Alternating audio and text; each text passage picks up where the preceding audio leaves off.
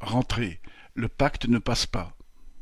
En cette rentrée, le gouvernement a proposé aux enseignants de « travailler plus pour gagner plus », en signant « un pacte par lequel ils s'engageraient à effectuer des tâches supplémentaires.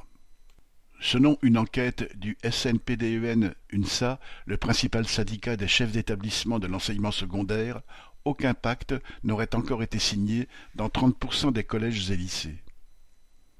Le rejet semble massif puisque dans plus de la moitié des établissements, moins de 10% des pactes proposés ont été signés.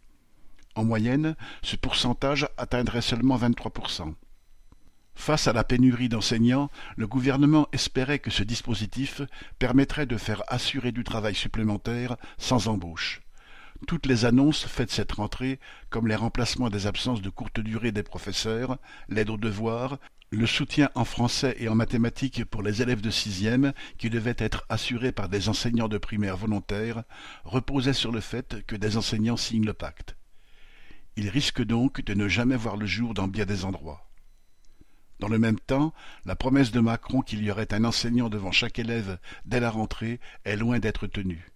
Le ministre de l'Éducation, Gabriel Attal, a reconnu qu'il manquerait environ 200 enseignants dans le secondaire et 155 dans le primaire mais, selon le syndicat enseignant SNES-FSU, ce serait bien plus, puisqu'il manquerait au moins un enseignant dans 48% des collèges et lycées sondés.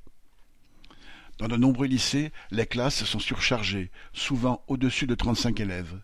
En Seine-Saint-Denis, les classes de baccalauréat professionnel tertiaire, commerce, métier de l'accueil par exemple, étaient limitées jusqu'à présent à 24 élèves, mais elles sont passées à 30 depuis cette rentrée et des centaines de lycéens, surtout ceux qui ont demandé un lycée professionnel, n'ont toujours pas de place et attendent chez eux une affectation.